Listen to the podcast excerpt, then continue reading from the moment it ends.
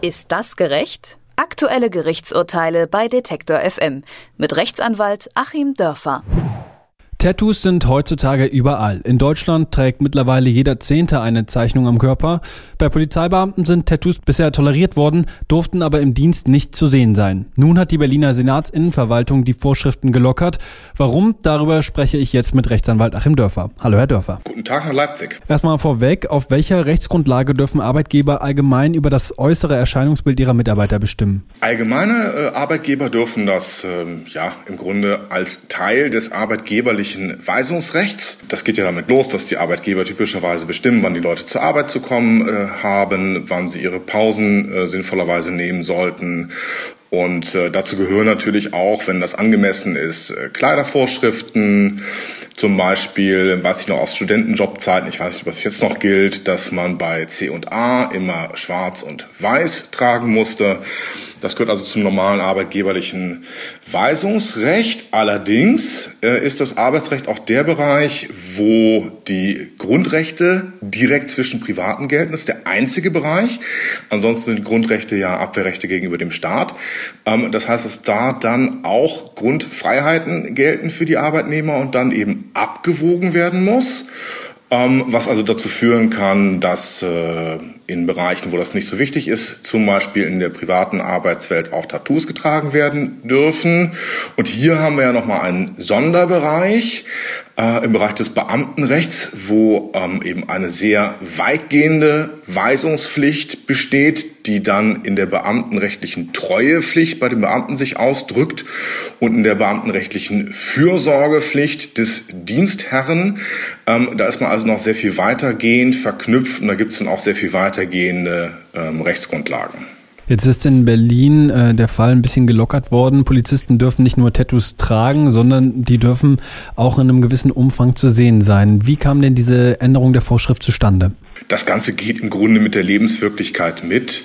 Ich kann ja hier nicht äh, irgendwelche wirren Dinge ähm, haben wollen, ganz kurz äh, geschnittene, militärisch geschnittene Haare, Bärte verbieten und so weiter, was ja vielleicht in den 50er Jahren noch der Fall war. Dann habe ich einfach ein Riesenproblem als Dienstherr, dann noch Nachwuchs zu finden, weil ja nicht nur Leute sich dann sagen, ich will mich modisch nicht anpassen, sondern das Ganze hat ja auch eine weitergehende Ausstrahlungswirkung bei wem fange ich hier eigentlich an zu arbeiten? Ist das jemand, der mich sehr, sehr bevormundet? Oder ist es ein Arbeitsplatz, wo ich meine Individualität vielleicht auch noch ausleben kann?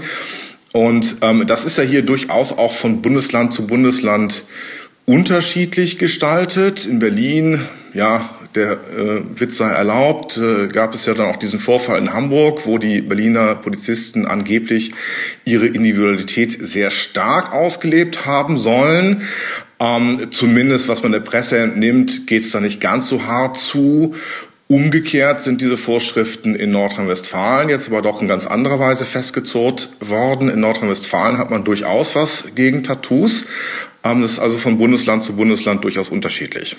Glauben Sie denn, dass da noch andere Bundesländer nachziehen werden? Ja, im Grunde muss sich jedes Bundesland entscheiden, wie es die Sache handhaben möchte, ähm, wie es eben in diesem speziellen Beamtenfalle ähm, mit den Leuten umgehen will. Und das ist ja sozusagen eine Verbindung ähm, ja auf Leben und Tod, was man sonst eigentlich nur aus irgendwelchen Mafia-Filmen kennt. Dieses deutsche Beamtenrecht ist ja sehr, sehr weitgehend. Es stand ja durchaus auch in der Diskussion nach 1945, das abzuschaffen, weil nämlich die Alliierten damit gar nichts anfangen konnten. Und dann haben die Beamten sich durchgesetzt und äh, haben tatsächlich als einzige Berufsgruppe überhaupt einen eigenen Grundgesetzartikel bekommen, nämlich 33, wo dann dieses Beamtenrecht geschützt ist. Es hat also äh, auch Grundrechtsstatus, aber eben sowohl Richtung Gehorsam wie auch Richtung, ähm, ja, dass mein Arbeitgeber mich schützen muss. Und ähm, ja, so wie sich das alles weiterentwickelt, die Haarlängen kommen dazu, es kommen, ähm, wir hatten die Bärte, die dann irgendwann dazu gekommen sind, wir hatten eine Piercing-Diskussion, jetzt haben wir eine Tattoo-Diskussion.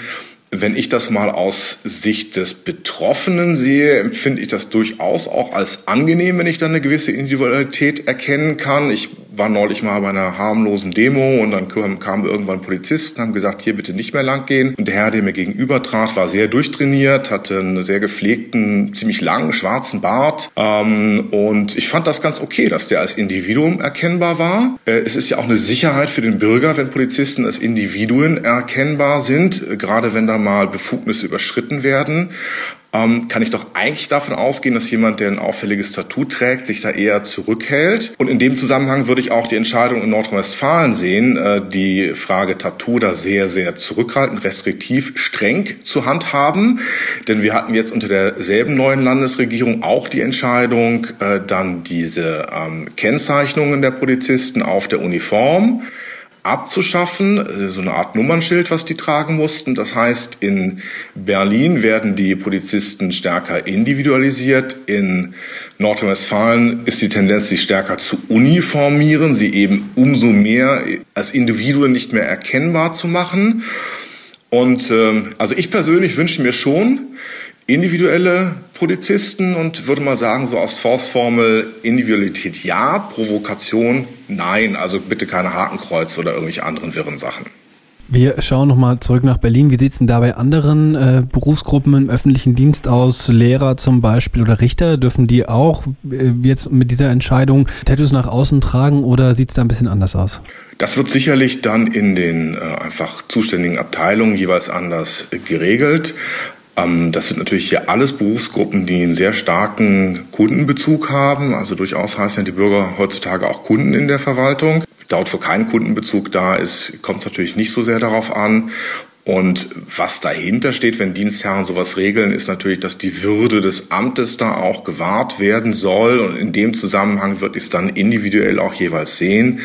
Also ein dezentes Tattoo beim Lehrer okay, ein dezentes Tattoo beim Richter okay, aber wenn das dann so aussieht, dass man ja äh, auf den ersten Blick dann schon zum Gespött äh, wird oder dass das Ganze dann in Richtung lächerlich machen von Bildung, in Richtung lächerlich machen von Justiz geht, da kann ich dann schon verstehen, wenn Dienstherren sowas verbieten. Eine Frage, die mir dann persönlich noch kommt, wie sieht es denn bei den Rechtsanwälten aus? Kennen Sie da Kollegen, die vielleicht das ein oder andere Tattoo unter der Robe tragen? Ja, gibt's gibt durchaus äh, Kollegen mit Tattoos, es gibt durchaus Kollegen mit Piercings äh, und äh, darüber haben wir bei Rechtsanwälten erstaunlicherweise, also im Gegensatz zum äh, Krawatte tragen zum Beispiel, noch gar keine Diskussion gehabt. Da wird's also relativ locker gehandhabt und ja, man kann es fast so über, den Daumen sagen, ähm, die wirtschaftsrechtlich arbeitenden Kollegen sind da eigentlich eher Richtung Banker sehr uniformiert und die Strafrechtler Uh, die sind teilweise richtig cool mit Matte, mit Lederjacke, mit Motorrad kommen sie da vorgefahren. Ähm, also da wird eine große Individualität auch zugelassen. Das heißt, äh, im Gerichtssaal, zumindest auf der Seite der Anwälte, da spiegelt sich quasi das Zeitgeschehen wieder. Bisher durften Berliner Polizisten zwar Tattoos haben, mussten die im Dienst aber verdecken. Nun hat die Berliner Senatsinnenverwaltung die Vorschriften gelockert. Warum? Darüber habe ich mit Rechtsexperten und Rechtsanwalt Achim Dörfer gesprochen. Vielen Dank für das Gespräch. Ich danke Ihnen. Ist das gerecht? Aktuelle Gerichtsurteile bei Detektor FM mit Rechtsanwalt Achim Dörfer.